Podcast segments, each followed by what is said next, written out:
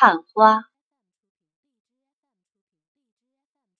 生长在大江北岸一个城市里，那儿的园林本是著名的，但近来却很少，似乎自幼就不曾听见过“我们今天看花去”一类话，可见花市是不盛的。有些爱花的人，大都只是将花栽在盆。一盆盆搁在架上，架子横放在院子里。院子照例是小小的，只够放下一个架子，架上至多搁二十多盆花罢了。有时院子里一墙筑起一座花台，台上种一株开花的树，也有在院子里地上种的，但这只是普通的点缀。不算是爱花，家里人似乎都不甚爱花。父亲只在领我们上街时，偶然和我们到花房里去过一两回。但我们住过一所房子，有一座小花园，是房东家的，那里有树，有花架，大约是紫藤花架之类。但我当时还小，不知道那些花木的名字。只记得爬在墙上的是蔷薇而已。园中还有一座太湖石堆成的洞门，现在想来似乎也还好。在那时，有一个顽皮的少年仆人领了我去，却只知道跑来跑去捉蝴蝶，有时掐下几朵花，也只是随意挪弄着，随意丢弃了。至于领略花的趣味，那是以后的事。夏天的早晨，我们那地方有乡下的姑娘在各处街巷沿门叫着卖栀子花来。栀子花不是什么高品，但我喜欢那白而晕黄的颜色和那肥肥的个，正和那些卖花的姑娘有着相似的韵味。栀子花的香浓而不烈。清而不淡，也是我乐意的。我这样便爱起花来了。也许有人会问：你爱的不是花吧？这个我自己其实也已不大弄得清楚，只好存而不论了。在高小的一个春天，有人提议到城外 F 四里吃桃子去，而且预备白吃，不让吃就闹一场。甚至打一架也不在乎。那时虽远在五四运动以前，但我们那里的中学生却常有打进戏园看白戏的时候。中学生能白看戏，小学生为什么不能白吃桃子呢？我们都这样想，便由那提议人纠合了十几个同学，浩浩荡荡地向城外而去。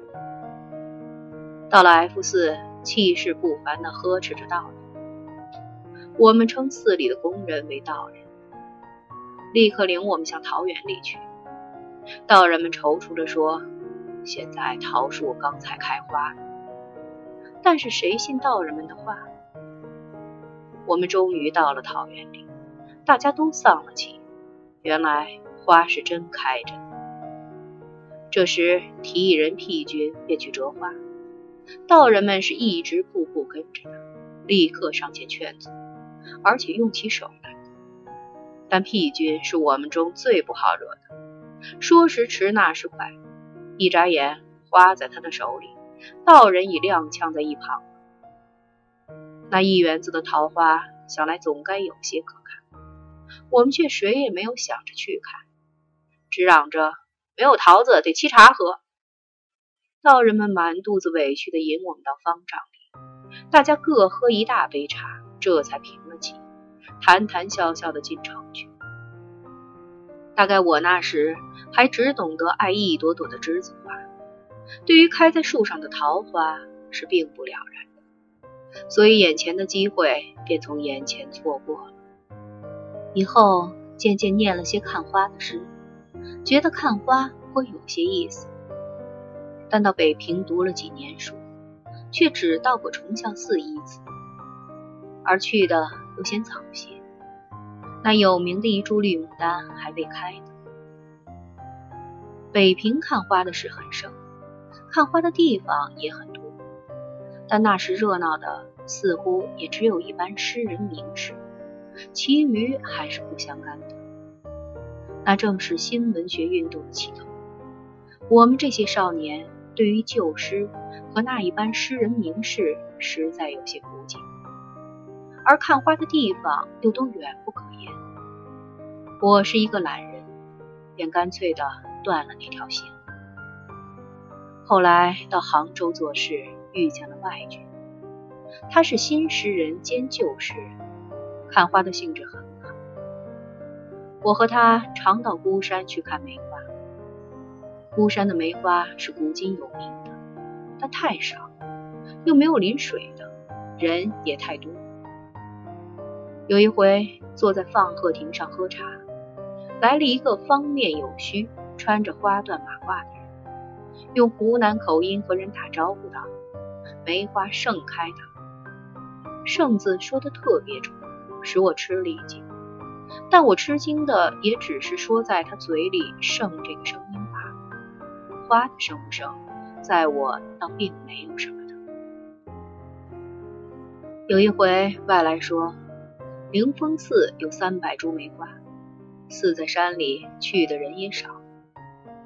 我和外还有恩君，从西湖边渡船到岳坟，从岳坟入山，曲曲折折走了好一会，又上了许多石级，才到山上寺里。寺甚小，梅花便在大殿西边圆处，园也不大，东墙下有三间净室，最宜喝茶看花。北边有座小山，山上有亭，大约叫望海亭吧。望海是未必，但钱塘江与西湖是看得见的。梅树确实不少，密密的、低低的整。那时已是黄昏，寺里只我们三个游人，梅花并没有开，但那珍珠似的繁星的骨朵儿已经够可爱了。我们都觉得比孤山上盛开时有味。大殿上正坐晚客，送来饭拜的声音，和着梅林中的暗香，真叫我们舍不得回去。在园里徘徊了一会，又在屋里坐了一会。天是黑定的，又没有月色。我们向庙里要了一个旧灯，照着下山。路上几乎迷了道，又两次三番的狗咬。我们的外事人却有些窘。但终于到了月份，船夫远远迎上来道：“你们来了，我想你们不会冤枉。”在船上，我们还不离口的说着林峰的梅花。直到湖边电灯光照得我们的眼，外回北平去了。我也到了白马湖，那边是乡下，只有盐湖与杨柳相间着，种了一行小桃树。春天花发时，在风里娇媚的笑着。还有山里的杜鹃花也不少。这些日日在我们眼前，却从没有人像煞有介事的提议。我们看花去，但有一位 S 君却特别爱养花，他家里几乎是终年不理花的。我们上他家去，总看他在那里，不是拿着剪刀修理枝叶，便是提着胡椒水。我们常乐意看着。他院子里一株紫薇花很好，我们在花旁喝酒，不知多少次。白马湖住了不过一年，我却传染了他那爱花的嗜好。但重到北平时，住在花市很盛的清华园里，接连过了三个春，却从未想到去看一回。只在第二年秋天，曾经和孙三先生在园里看过几次菊花。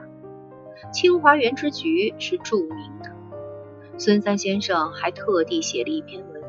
画了好些花，但那种一盆一干一花的养法，花是好，总觉得没有天然的风趣。直到去年春天，有了些余闲，在花开前，先向人问了些花的名字。一个好朋友是从知道姓名起的。我想看花也正是如此。恰好外军也常来援助，我们一天三四趟的到那些花下去徘徊。今年外军忙些，我便一个人去。我爱繁花老干的杏，临风婀娜的小红桃，贴梗累累如珠的紫荆，但最恋恋的是西府海棠。海棠的花繁得好，也淡得好，艳极了，却没有一丝荡意。疏疏的高干子，英气隐隐逼人。可惜没有趁着月色看。王鹏运有两句词道：“只愁淡月朦胧影，难掩微波上下愁。”我想月下的海棠花，大约便是这种光景吧。为了海棠，前两天在城里特地冒了大风到中山公园去看花的人，倒也不少。但不知怎地，却忘了积福先折词。外告我那里的一株遮住了大半个院子，别处的都向上长，这一株却是横里生长的。花的繁没有法说，海棠本无香，昔人常以为何？这里花太繁，却酝酿出一种淡淡的香气，使人久闻不倦。外告，正是刮了一日还不息的狂风的晚上。他是前一天去的。他说他去时地上已有落花。这一日一夜的风准完。他说北平看花是要赶着看的，春光太短了，又晴的日子多。今年算是有阴的日子，但狂风还是逃不了。我说北平看花比别处有意思，也正在此。这时候，我似乎不甚菲薄那一般诗人名士了。一九三零年四。